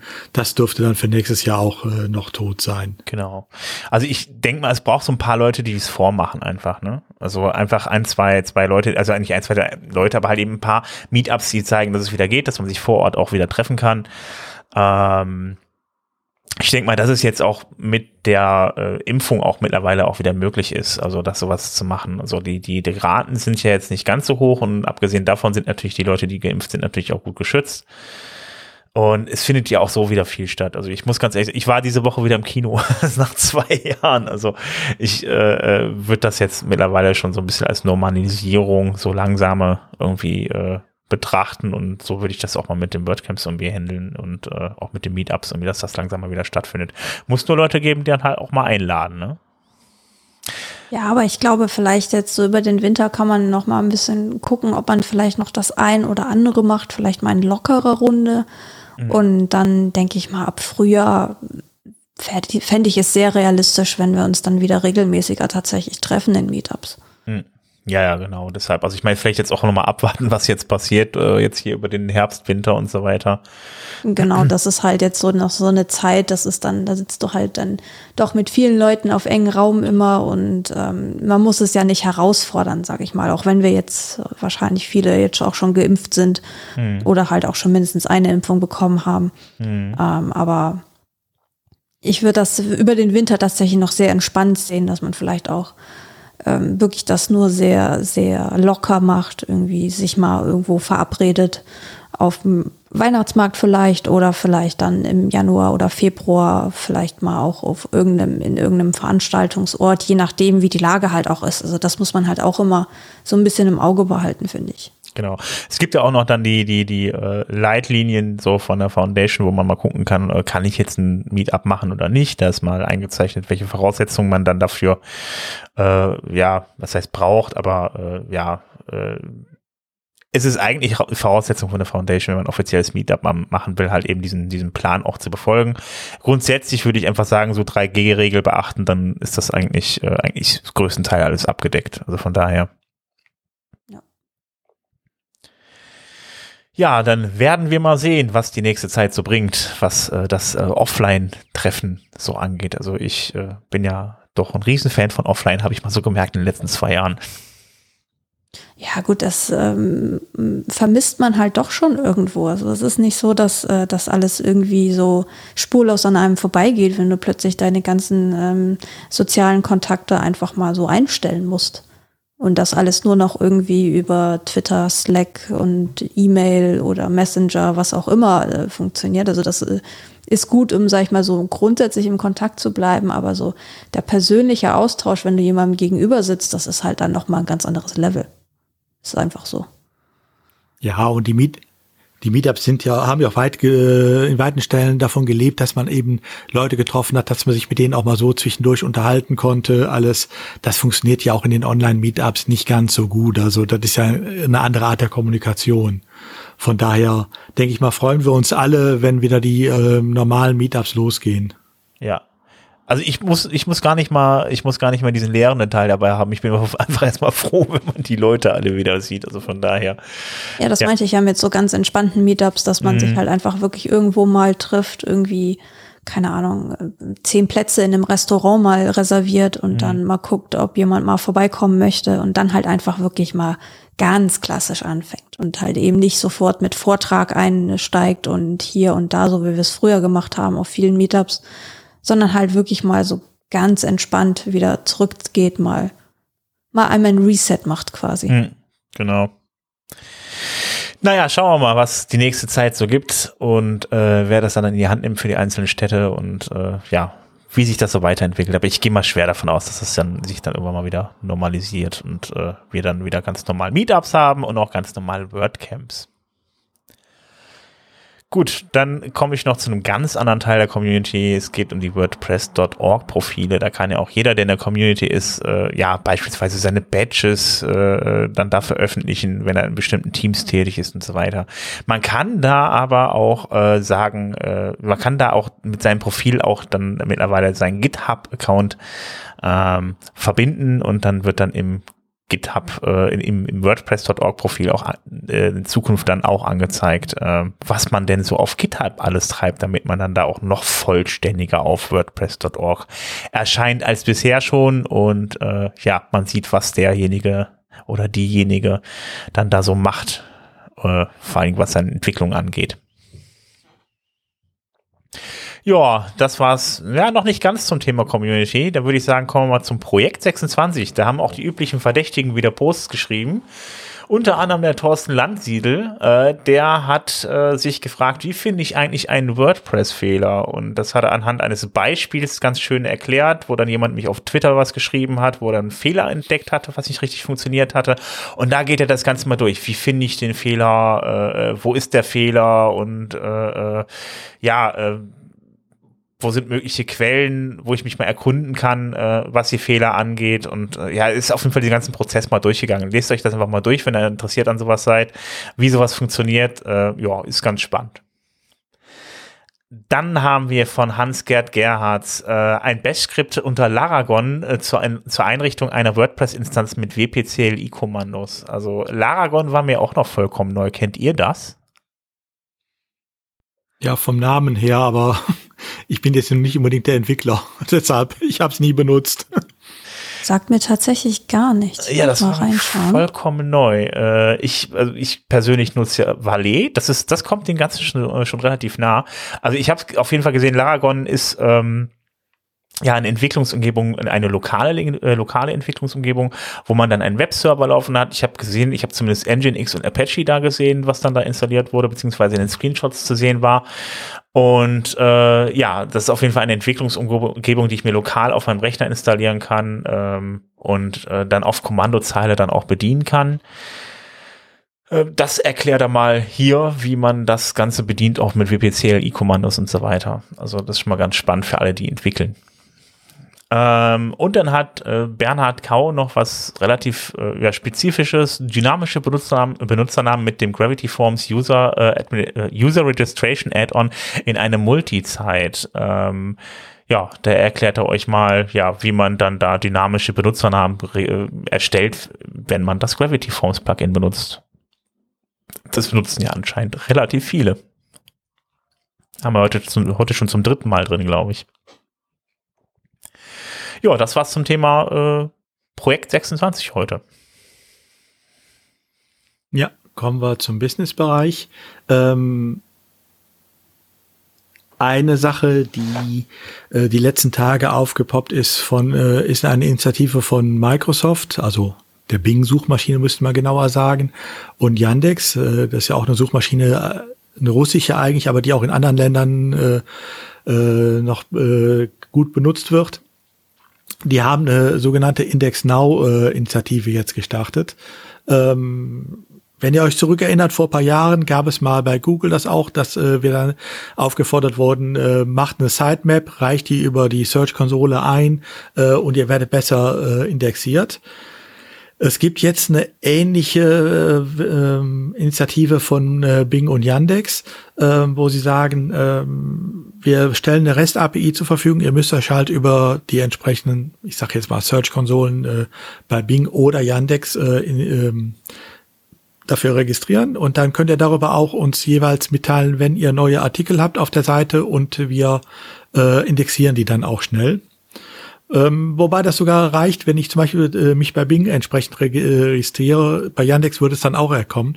Warum ich jetzt Yandex mit erwähne, eigentlich ist Yandex im deutschen Markt ja kaum benutzt, äh, aber Yandex ist zum Beispiel, um ein Beispiel nur zu nehmen, auch im türkischen Markt sehr äh, stark äh, vertreten, ist da, glaube ich, sogar im Moment noch der Marktführer ähm, und wird auch hier in der Deutsch, äh, in Deutschland in der türkischsprachigen Community, glaube ich, auch viel benutzt. Also von daher, äh, je nachdem, für welchen Kundenkreis ihr äh, eine Webseite baut, kann auch Yandex für euch interessant sein und Bing.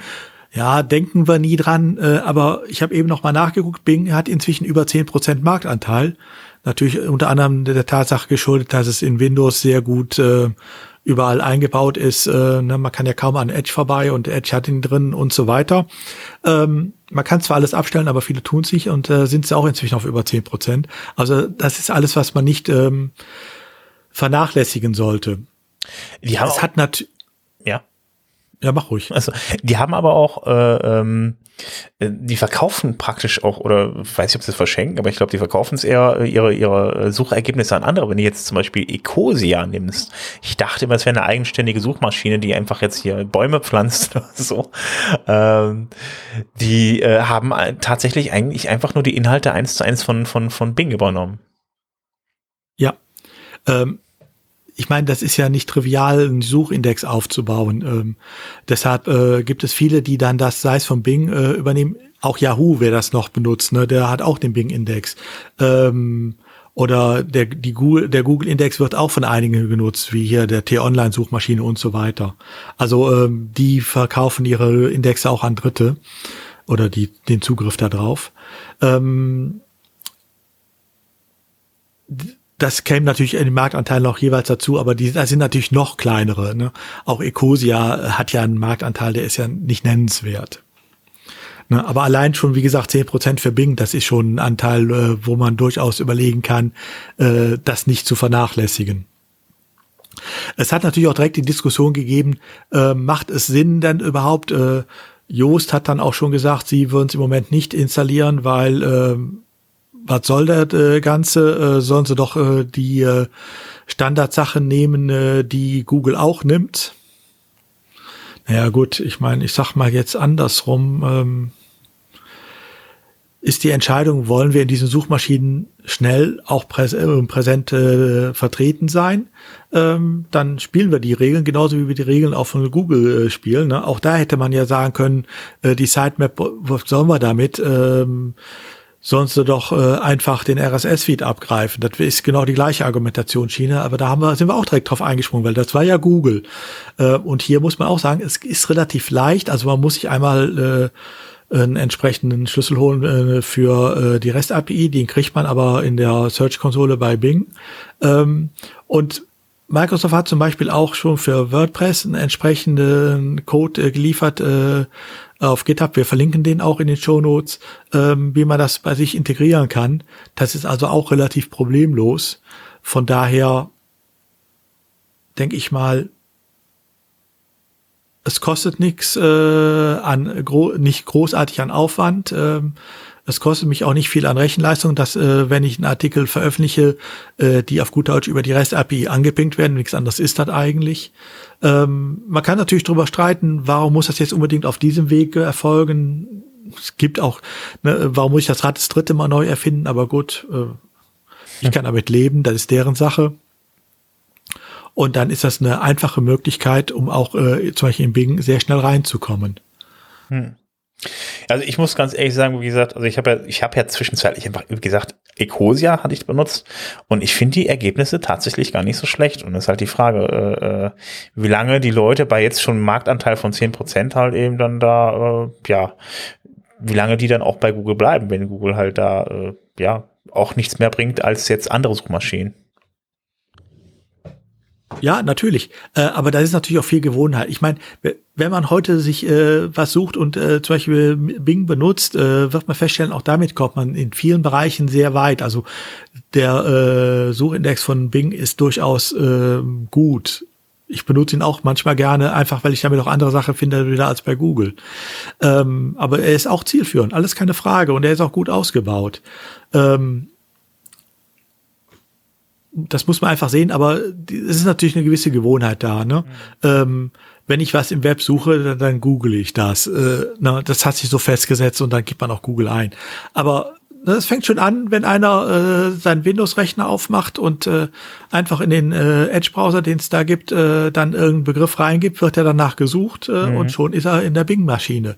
Ne? Wer einen Chrome-Browser hat, der ist in der Google-Maschine. Gut, okay. Kann man alles umstellen, aber das ist halt im Moment so. Ja. Ähm, und da muss man einfach gucken, wo es hingeht. Nur, ehrlich gesagt, ich muss mich ja als Webseitenbetreiber nicht entscheiden, äh, welche dieser beiden Suchmaschinen gebe ich den Vorrang, welche hat wahrscheinlich ein größere Potenzial oder sonst was.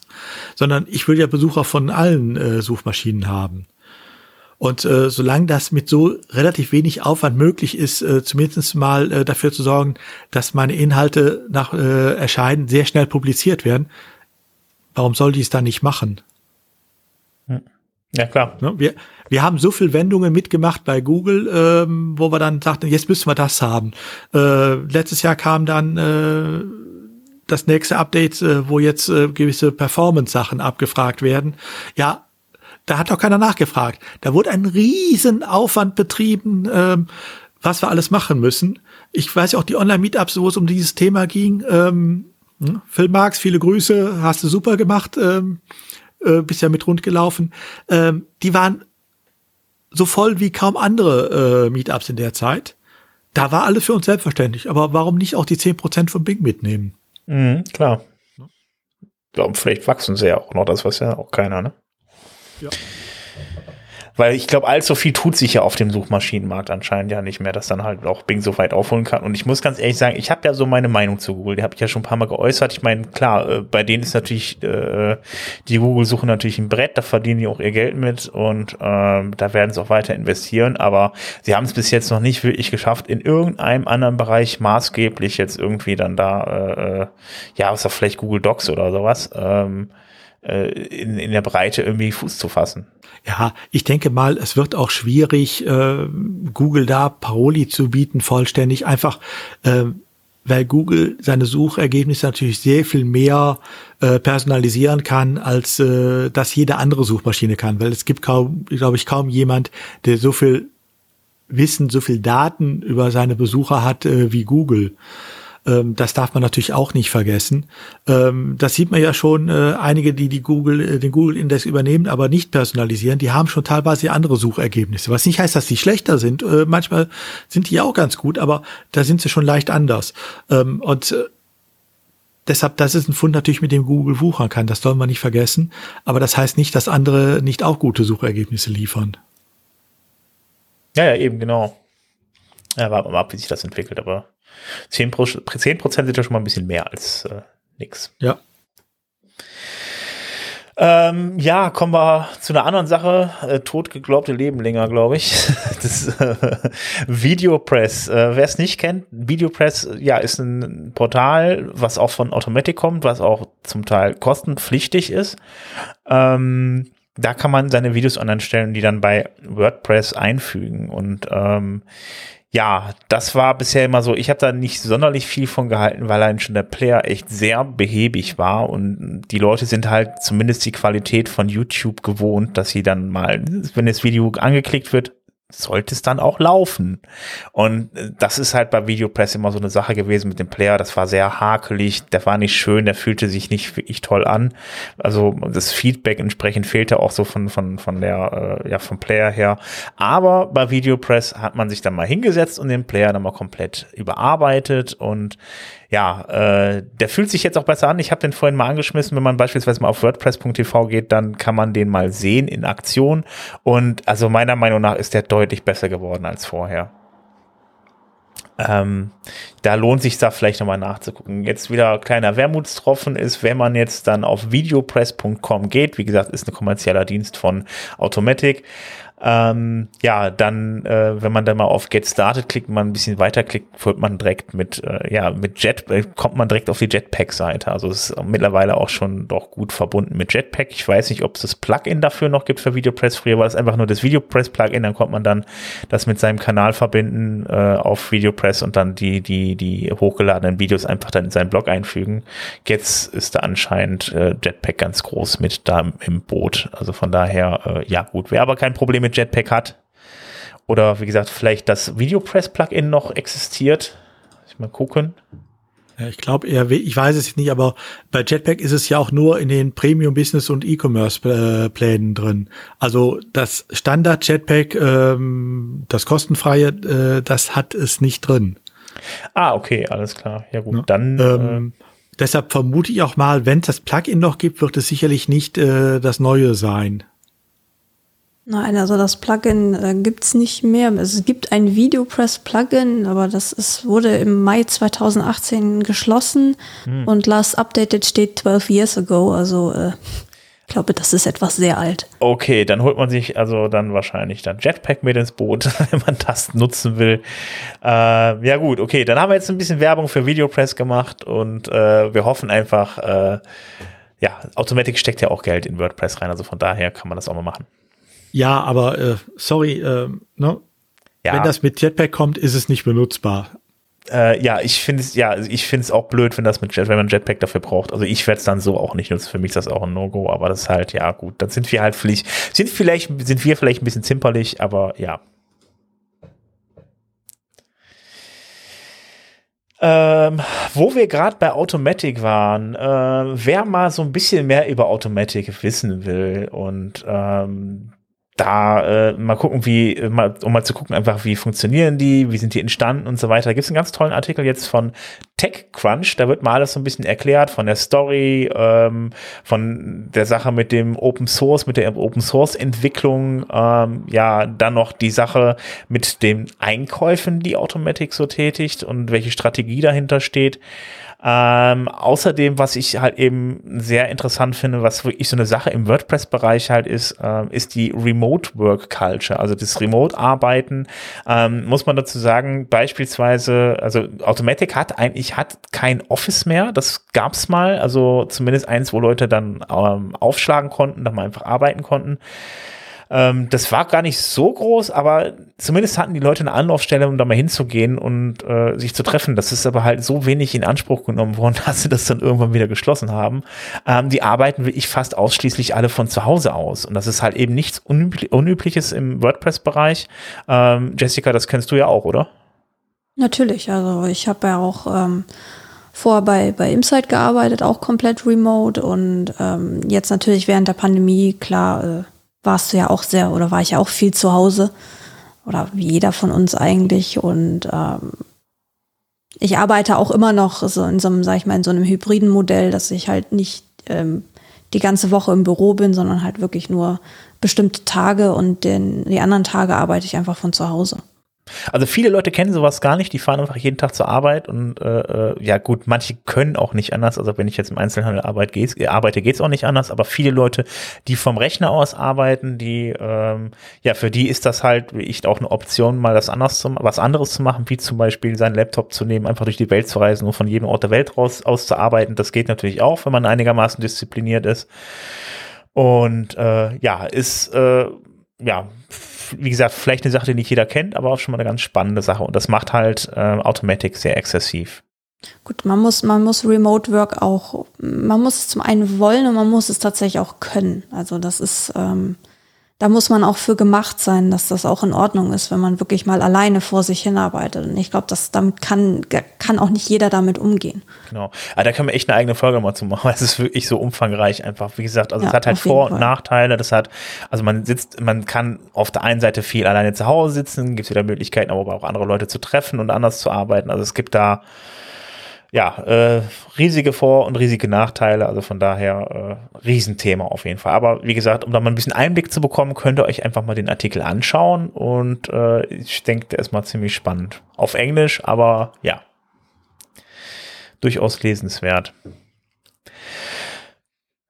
Ähm, ja, Udo, du hättest uns noch was mitgebracht? Ja, noch ähm, ein kleines Thema. Ähm, Einige von euch erinnern sich noch, es gab mal so einen großen Hype um Ghost als äh, CMS. Äh, es wurde ja mal zwischendurch gepusht als der nächste WordPress-Killer, der wie alle anderen WordPress-Killer auch dann nicht war.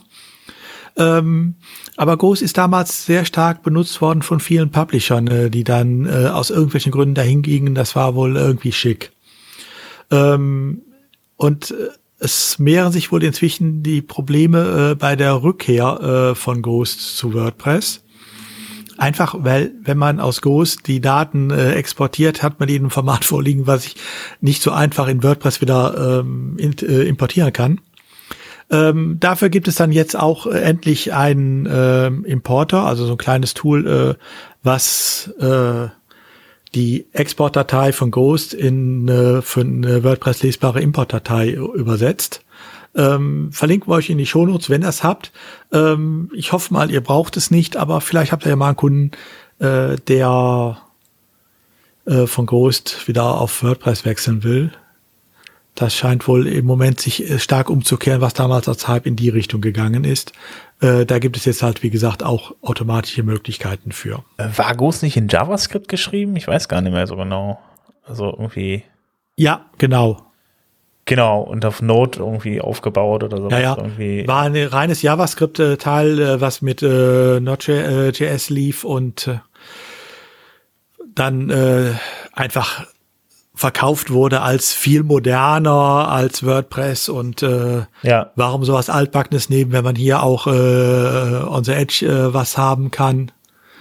Das äh, hat sich nur nicht so durchgesetzt. Ja, das, Geschäftsmodell, äh, das Geschäftsmodell hat sich natürlich dann auch entsprechend angepasst. Also äh, da jetzt so die, dass das jetzt am Ende nicht der WordPress-Killer war, ist halt dahin hingegangen, dass äh, wenn man jetzt mal auf die Ghost-Seite äh, geht, dann sieht man das auch sofort. Die verkaufen halt eben ihre äh, ja, ihr Know-how mittlerweile, was Ghost angeht, und es gibt anscheinend genug Installationen, dass man dann davon leben kann, andere Firmen zu beraten, wie man Ghost einsetzt. Und das scheint wohl das Hauptgeschäftsmodell zu sein. Ja. Gut, dann Udo, also ich sehe hier gerade DSGVO und Facebook, das klingt irgendwie wieder nach was Lustigem, oder? Ach, was heißt lustig? Ähm, es ist zuerst mal nur eine kleine Randnotiz, weil äh, noch nicht spruchreif. Aber es sieht so aus, als wenn die irische Datenschutzaufsicht inzwischen endlich zu einem Ergebnis gekommen wäre, äh, wie sie mit Facebook weiter umgehen will. Äh, das ist insoweit noch nicht spruchreif, als dass äh, sie, sie muss, muss ja wissen, äh, das weiß ja, äh, äh, haben wir ja schon ein paar Mal das Thema gehabt, ähm, die irische Datenschutzaufsicht muss ja zum Jagen getragen werden, die wollten ja eigentlich nicht. Ähm, das hat dann äh, das äh, Europäische äh, Data Protection Board äh, auch gemacht, also die EU-Konferenz der äh, Datenschutzaufsichtsbehörden. Ähm, aber andersrum müssen die jetzt ihr Ergebnis auch äh, dort abstimmen, damit EU-weit entsprechend vorgegangen wird. Ähm, und das Ergebnis, zu dem die Iren gekommen sind, ist jetzt tatsächlich die Einwilligung, wie Facebook sie haben will, Klammer auf, von denen alle anderen Datenschützer sagen, es geht so nicht, Klammer zu, funktioniert. Die akzeptieren wir so. Facebook wird trotzdem, äh, wenn das so funktioniert, wie die ihren es wollen, eine äh, Geldbuße bekommen. Ähm, das aber nicht dafür, dass sie äh, da ein Modell implementiert haben, was nicht funktioniert, sondern dafür, äh, dass sie äh, damit äh, nicht offensiv umgegangen sind und äh, ein bisschen blockiert haben gegenüber der Datenschutzbehörde. Gut, geschenkt. Ähm, können wir jetzt natürlich sagen, warum erzählt er uns hat? Erstens nicht spruchreif, zweitens, äh, wir sind nicht Facebook. Ähm, und ja, ich würde sogar noch was verstärken. Wir können diese Entscheidung auch für uns insoweit nicht nutzen, als äh, ne, dass wir nicht wie Facebook äh, diese Einwilligung so einholen können, weil Facebook hat ja einen Vorteil gegenüber vielen Webseiten. Facebook äh, liefert seine Inhalte nur an Mitglieder aus, also die sich da registriert haben. Äh, und dabei kann ich natürlich sehr viel einfacher einen Vertrag schließen, wo ich alle möglichen Einwilligungen mir hole. Das können wir auf normalen Webseiten nicht, aber einen Vorteil hat's und deshalb erzähle ich es auch. Äh, für viele gehört ja auch ein Facebook-Aufdruck äh, tritt dazu, wo dann äh, eigene äh, Pages äh, gemacht werden. Und die waren ja durchaus auch ein Problem. Ähm, wo man dann sagt, ja, das geht eigentlich alles nicht so und äh, das, für das Risiko hafte ich ja dann auch mit, wenn ich die Facebook-Pages mache. Ähm, ich denke mal, wenn das, wenn die Iren sich hier tatsächlich jetzt so durchsetzen, haben wir da durchaus auch eine Möglichkeit, dass das auch demnächst wieder geht, dass man da also auch wieder die Verknüpfungen herstellen kann zu den normalen Webseiten und so weiter, für die, die es unbedingt haben wollen. Also von daher, da wird sich etwas tun auf dem Markt. Mhm. Und die andere Frage ist natürlich auch, wenn man es da durchgehen lässt, ähm, wie weit können wir äh, dann noch äh, von normalen Website-Betreiber verlangen, äh, dass die äh, dann den beschwerlichen Weg gehen. Also mal abwarten. Ich denke mal, da ist im Moment äh, etwas äh, Spiel im Markt. Äh, mal sehen, in welche Richtung es geht. Okay. Gut, dann habe ich noch eine letzte Nachricht, die kommt aus dem Tellerrand und das hat mit, das ist eigentlich auch nur noch, nur noch was für die Entwickler. Also, äh, wer für WordPress entwickelt, der wird sicherlich kennen. Node muss installiert sein auf dem Rechner, ansonsten kann man die äh, ja, ganzen zusätzlichen Tools, das, das ganze Tooling für WordPress nicht verwenden. Äh, Node ist jetzt in der neuen Version 17 erschienen und äh, ja, das beinhaltet jetzt das neue OpenSSL 3 und Googles Version 8.9.5 äh, äh, die JavaScript Engine von Google, die ist jetzt damit drin. Ja, also deshalb, also einfach mal Node updaten, habt auch Version 17. Ja, ansonsten bleibt mir noch zu sagen, äh, ja, wenn ihr mit uns diskutieren wollt, wenn ihr uns was mitteilen wollt, wenn ihr irgendwelche News für uns habt, irgendwelche Plugin-Tipps oder ähnliches, kommt einfach bei uns in Discord rein auf wp-sofa.de-discord. Äh, ja, kommt ihr zu uns rein und äh, ja, könnt mit uns kommunizieren. Ich muss mich noch an der Stelle mal entschuldigen. Ich glaube, die letzten paar Tage hat der Link nicht funktioniert. Der ist irgendwie überschrieben worden, aber das ist jetzt auch wieder da. Also von daher, falls ihr es schon versucht habt, versucht es einfach nochmal. Jetzt müsstet ihr auch wieder auf den Discord kommen. Ansonsten, ja, Twitter äh, sind wir unterwegs. Äh, ihr könnt auch gerne unsere Beiträge auf der Seite einfach kommentieren, wenn ihr auch was zu den Themen zu sagen habt, die wir hier erwähnt haben. Ja, ansonsten, äh, ja, bleibt uns auch nur noch äh, ja, uns vielleicht noch eine Bewertung von euch auf iTunes zu wünschen. Und äh, ja, ich wünsche auf jeden Fall ein schönes Wochenende. Euch beiden lieben Dank, insbesondere Jessica, nochmal vielen lieben Dank für den ähm, adäquaten Ersatz für Robert. Sehr gerne. Und äh, ja, dann bis zum nächsten Mal. Macht's gut. Wir hören uns wieder in zwei Wochen. Tschüss. Tschüss. Tschüss.